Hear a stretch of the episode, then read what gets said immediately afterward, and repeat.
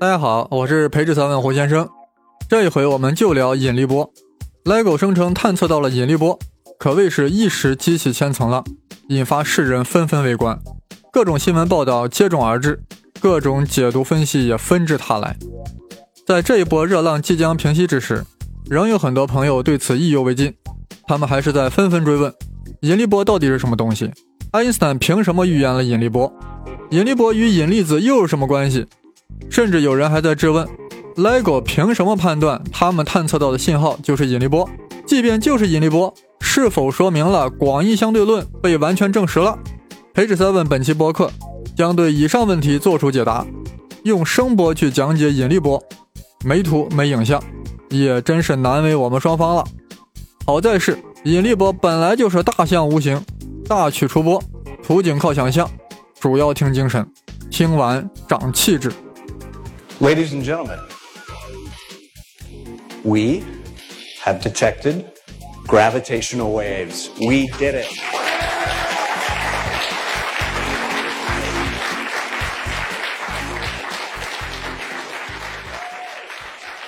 引力波这期节目呀，确实让大家等了太久，我都有点不好意思了。最近确实太忙，忙着和广播电台《History》联合录制一个节目《胡先生历史上的今天》。这个栏目呀，很快就会在各个播客平台上正式上线。对各种人文历史有兴趣的听众，可以去收听胡先生历史上的今天。那将是一周五更的节奏。为了回馈各位听友漫长的等待，胡先生此番以满腾腾的八大碗作为补偿，希望大家听得过瘾，听得来劲。好了，正式开始。二零一六年二月十一日，LEGO 宣布探测到了引力波。全球轰动，新闻盛宴，各种刷屏。其实，LEGO 是在2015年的9月14日就探测到了，为何迟迟不公布，一直拖延到了一六年呢？因为怕出问题。乌龙事件在2014年出现过一次。美国 Bicep Two 团体声称，他们在南极用射电望远镜发现了原初引力波，就是宇宙大爆炸所产生的引力波。哎呀，当时是举世震惊啊！后来被证实，那不是引力波啊。而是银河系中尘埃所引起的扰动，搞得大家白激动，空欢喜了一场。银河系的尘埃啊，就会影响到探测结果，这说明引力波信号呀特别的弱，很小的扰动就会影响判断。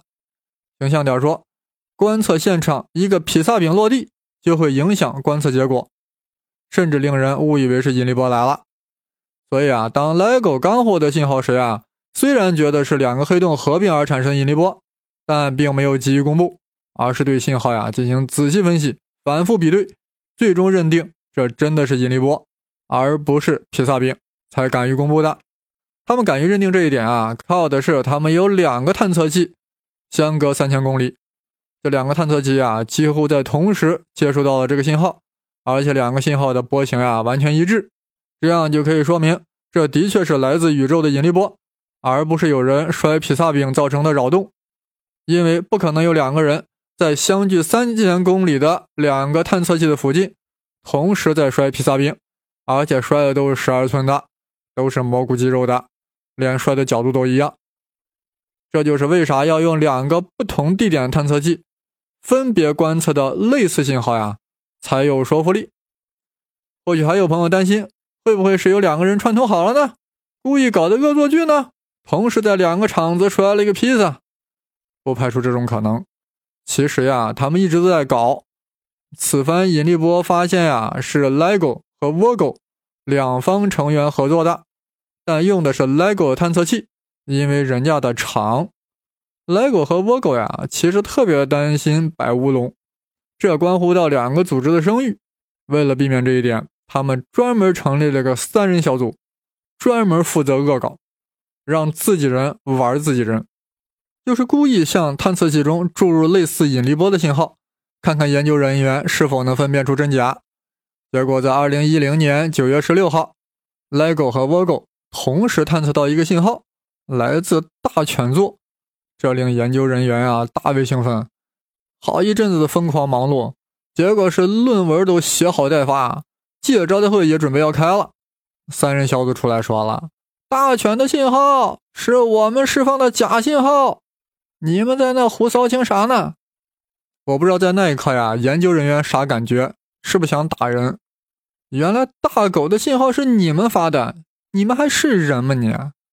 所以啊，这次测到信号后呀，他们特别谨慎，就怕又被自己人愚弄了，拖了这么久才公布。LEGO 通过对这个信号的分析，认为这是十三亿年前发生的一场宇宙级的黑社会火并，也就是两个黑洞合并了。十三万亿年前的事儿，为什么我们地球人现在才察觉？因为双黑洞系统距离地球十三亿光年。我们先看这两个黑洞，一个质量相当于二十九个太阳，另一个相当于三十六个太阳。它俩刚开始呀，互相绕着对方转动。越转越近，最终就给合并了，合并成了一个黑洞，相当于六十二个太阳。哎，好像有问题啊！二十九个合并了三十六个，应该是六十五个才对啊，怎么成六十二个呢？差的那三个跑哪去了呢？被谁贪污了？啊，那三个太阳啊，变成能量释放了，多大的能量？E 等于 mc 的平方啊，也就是说一个单位的质量。可以变成光速平方倍的能量啊！光速是三十万啊，三十万的平方是什么概念？而且现在还是三个太阳质量的三十万平方倍，这么大的质量，没法在这里说了。那这么大的质量是以什么方式释放的呢？就是通过引力波释放的。引力波把这些能量带走了。什么是引力波？如果有人顾名思义。想象着什么波一般的引力，或者引力如同波一般的传播，那就大错特错了。引力波的专业说法是四维时空曲率的扰动，以行进波的方式向外传递的一种方式，所以啊，更应该叫曲率波。这听着也太专业了。我们还是来听一个软和一点的。引力波呀，就是时空弯曲的涟漪，通过波的形式。从辐射源向外传播，这个听起来有些熟悉。毕竟呀，我们被新闻轰炸了一阵子，现在对时空涟漪的说法呀很熟悉。时空弯曲的涟漪，好有诗意。时空是什么？下一集会展开讲。这里啊，就简单的理解为时间加上空间啊，一维的时间加上三维的空间，变成了一个整体，四维时空。那这个时空整体的弯曲程度发生了变化，这种变化呀，就会像涟漪一样向外传播。时空为何会弯曲？爱因斯坦在广义相对论中呀，告诉我们，物体的质量会让时空弯曲。一旦物体发生运动或质量发生变换，时空的弯曲程度就会变化，形成涟漪般的波，就会向外传播。啊，听起来还挺抽象。我们在此温习一下。电视和网络上最爱用的一种类比，一种比方。你在平静的湖面上放一个皮球，皮球之下的水面呀，就形成了一个弧形，这就叫物体质量引起的时空弯曲。但此时呀，湖面仍然是平静的，并没有什么水波出现。我们在旁边呀，再放一个皮球，啊，只要不动它，仍然不会有水波出现。但是如果两个皮球，在湖面上互相绕转动，湖面就会产生水波向外传播。诗人把它叫“阵阵涟漪”。如果我们把湖面视作时空的话，这个涟漪就是时空的涟漪，就是引力波。大家想一想，两个质量超大的黑洞互相绕着对方转动，而且速度呀是越转越快，最后合并在一起了。这个过程中将会令它周围的时空。发生多么大的变化，时空的弯曲程度会随着两个黑洞旋转与合并而发生巨大的扰动，形成时空涟漪，向外传播，形成了高强度的引力波。那么，总有一天会传播到地球。引力波到了地球以后呀，会在一个空间方向拉伸，在另外一个方向挤压。拉伸和挤压是震荡的，波峰来时上下拉伸。前后挤压，波谷来时，上下挤压，前后拉伸，如此反复。大家这么一听呀，测量引力波好像也不需要什么太高的技术，不就看看某个物体是不是被变形了吗？比如说你在量身高时，突然发现你的身高呀忽高忽低，啊，变高时身体变瘦，变矮时身体变胖，这就意味着引力波来了，就这么简单。如此说来，LEGO 还有什么牛叉的呢？是这样的，根据广义相对论的计算，这个引力波在传播过程中是不断衰减的。也就是说呀，这时空一弯一曲的从黑洞合并处向外传播，刚开始弯曲的扰动特别厉害，但传着传着呀，它对时空的扰动就越来越小了。大家想想，那个合并的黑洞距离地球呀十三亿光年，引力波到了咱们这里呀，也就衰减的不像啥了。对地球上物体产生的变形呀，也就微乎其微了。具体来说，这两个黑洞合并而产生引力波。等传到了地球，其所能造成的变形，只有原来物体大小的十的二十一次方分之一。再说一遍，十的二十一次方分之一。哇，这实在是太小了，这简直就是让我们没法探测嘛。那另外一方面，这也说明了啥呢？越长越大的物体啊。它受到的这个扰动呀，相对要明显一些，为啥呢？因为它对物体造成的变形是你原来物体大小的十的二十一次方分之一。若你身高两米，引力波来袭后呀，对你身高的影响呀，还不到氢原子直径的五百亿分之一。而 LEGO 探测器的臂长是四千米，那么引力波对它长度的影响呀？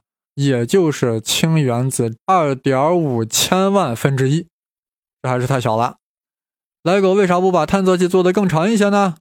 做到四百万米，如果那样，美国就破产了。那 LEGO 采用了什么方式，竟然可以探测到氢原子直径的二点五千万分之一的长度变化？那就是传说中的激光干涉仪，它是由两个互相垂直的干涉臂组成的。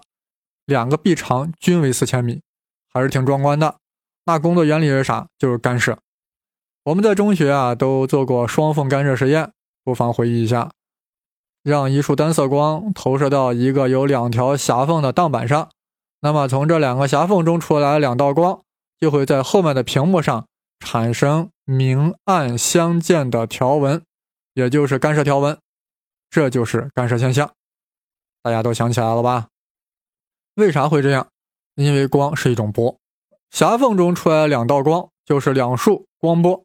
所谓波，大家都能想象，一会儿波峰，一会儿波谷，波浪式的向前传播，到达屏幕上的某点，若正好是两束光的波峰与波峰叠加，那就等于是加强了呀，那里就会呈现亮条纹。如果波峰与波谷叠加，那就等于抵消了呀。那就会呈现出暗条纹。只要屏幕与双方的距离不变，那条纹也不动。一旦距离稍微变动，则干涉条纹就会发生移动，特别特别的敏感。因为光波的周期和波长特别特别的短，这就是干涉仪啊能够测量微小变化的原理。LEGO 就是基于这样一个原理，实际运用稍有不同。具体是这样的。LEGO 这两个互相垂直的双臂，在双臂的交汇处放一个激光光源，让它发出一束光，然后一分为二，分别进入两臂。两臂内当然是超真空状态，在两臂的中点有一个镜面，能将这两束光再反射回来。反射回来两束光呀，就在出发点又再次相遇了。他们俩会说一句：“哎，咋这么巧啊？”刚分别又见面了，在寒暄的同时，二者也就干涉了起来，形成了明暗条纹。正常情况下，这个干涉条纹是不动的。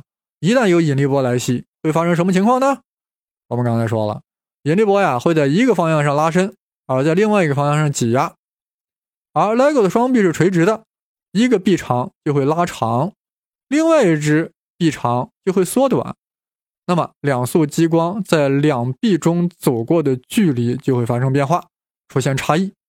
尽管这个差异非常非常的小，但光波的波长也很小，所以它能感受得到。人为啥感受不到？人每走一步就跨出去了半米，那你感受不到。但是你想象一下，如果你每走一步跨出的距离是零点零零零零零零零零零零零一米的话，那么一旦距离发生零点零零零零零零零零一米的变化的话，你在走路的时候就会感受到了。所以说呀，光能够感受到这个微小距离的变化，但光感受到了，怎么告诉研究人员呢？就是以干涉条纹发生变化来展示的。一旦光程差发生一丁点变化，干涉条纹就会马上移动。两臂长度越长，引力波拉长和缩短的距离啊就越明显，则两束激光的光程差变化就越大，干涉条纹变化的呀就越明显。哎呀，这个设计真是太妙了！其设计最早就出现在啊迈克尔逊莫雷用来观测以太所用的那个干涉仪。LIGO 建成这两个巨型干涉仪后呀，就是静静等待。他们也不知道要等多久，运气好了一年，不好了十年、二十年，但他们运气真的很好。二零一五年九月十四日，久违的他来了，是那么的纤弱，又是那么的惊艳。他的波形活脱的展示两个黑洞瞬间合并了。Ladies and gentlemen, we have detected gravitational waves. We did it.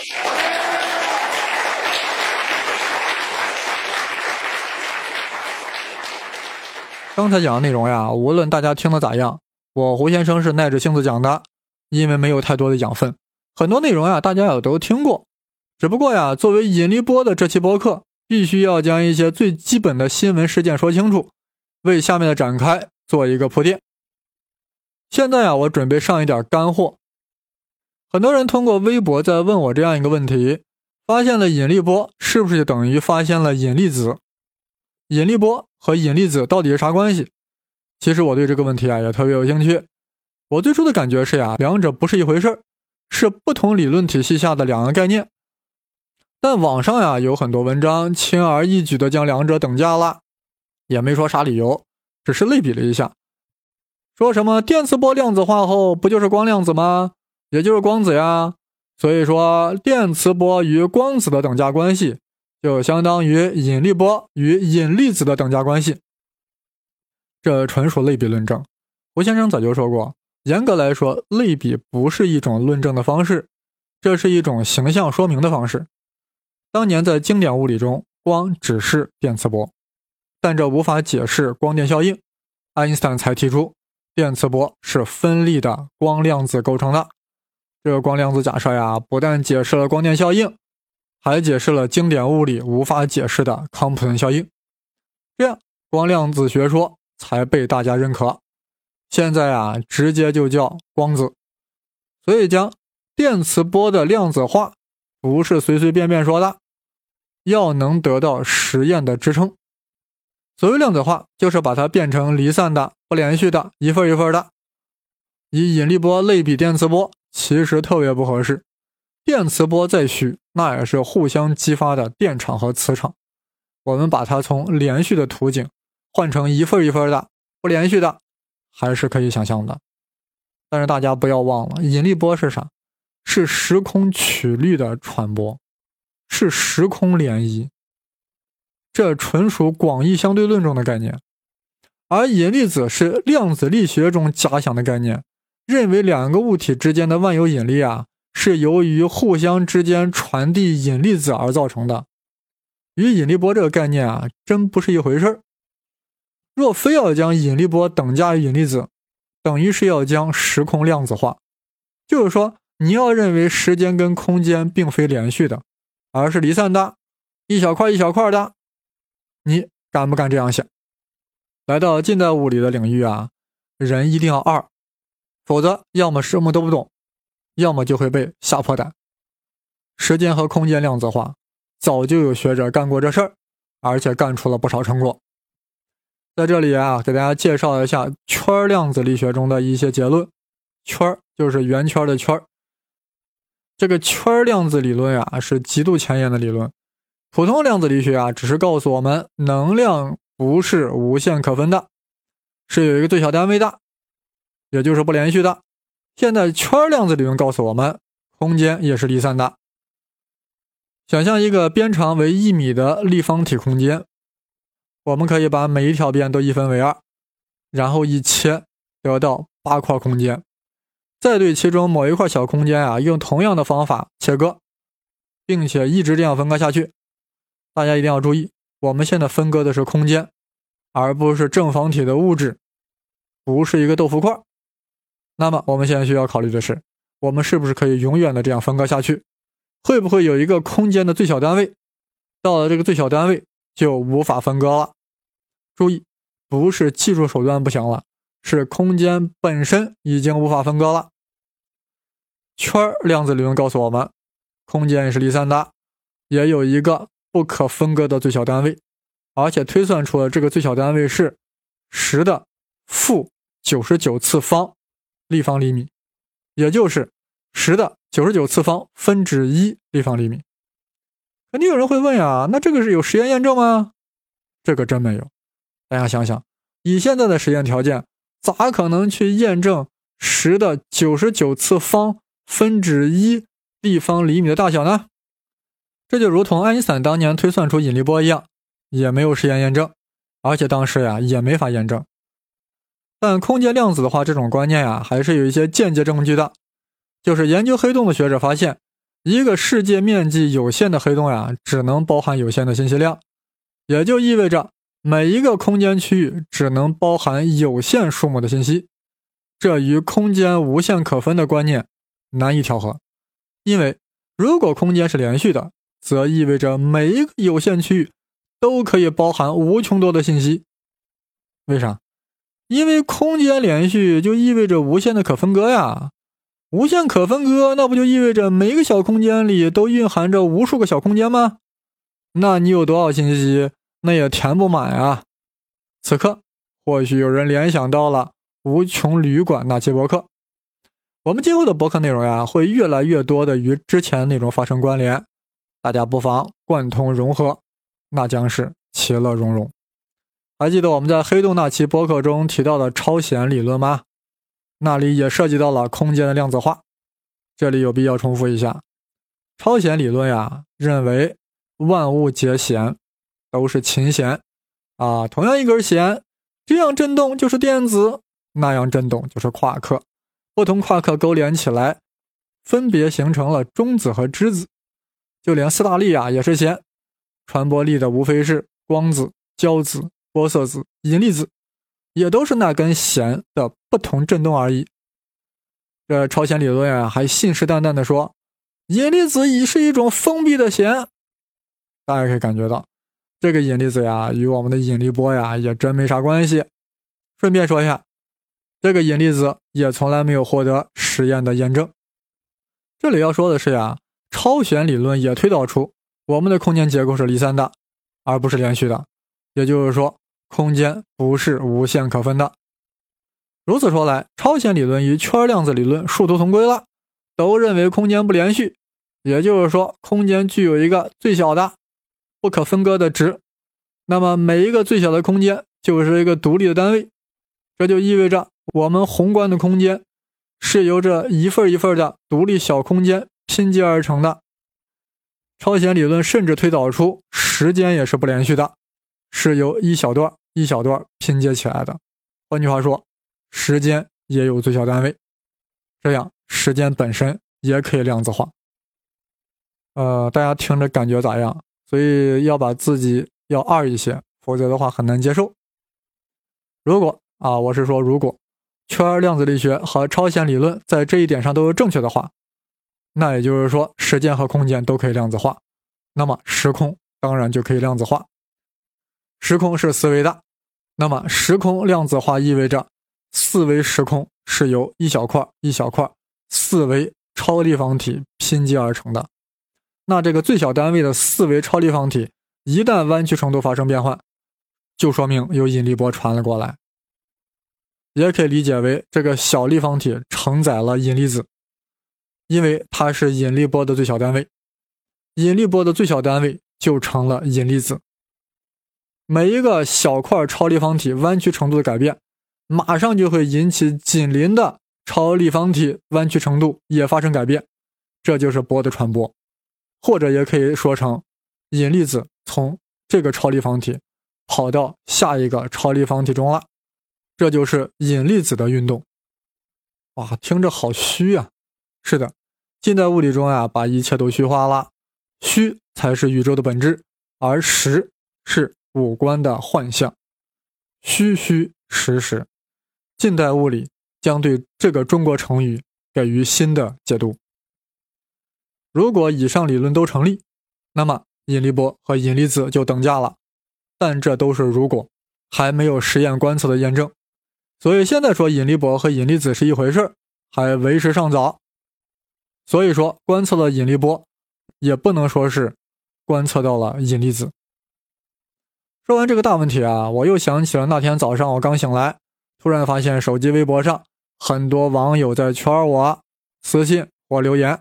当时呀，我第一感觉是中东又出大事儿了，真的很激动。结果发现是引力波，反而不太激动了。这里啊，我必须要承认，我之前对引力波不太了解。这个呀，是属于广义相对论中的范畴，而且是广相中的顶端的一个概念。广相呀，与我上研究生的专业方向没啥关系，所以连选修课都不是，只是旁听过，脑海中啊，只留下了一堆可怕的数学符号。讲量子力学我比较拿手，因为那是我的主修课，后来还主讲过。但广相中的引力波呀，真的是不想碰，是个硬骨头。况且啊，那会儿还特别忙，累得不行，真心觉得 LEGO 太没有眼力见了。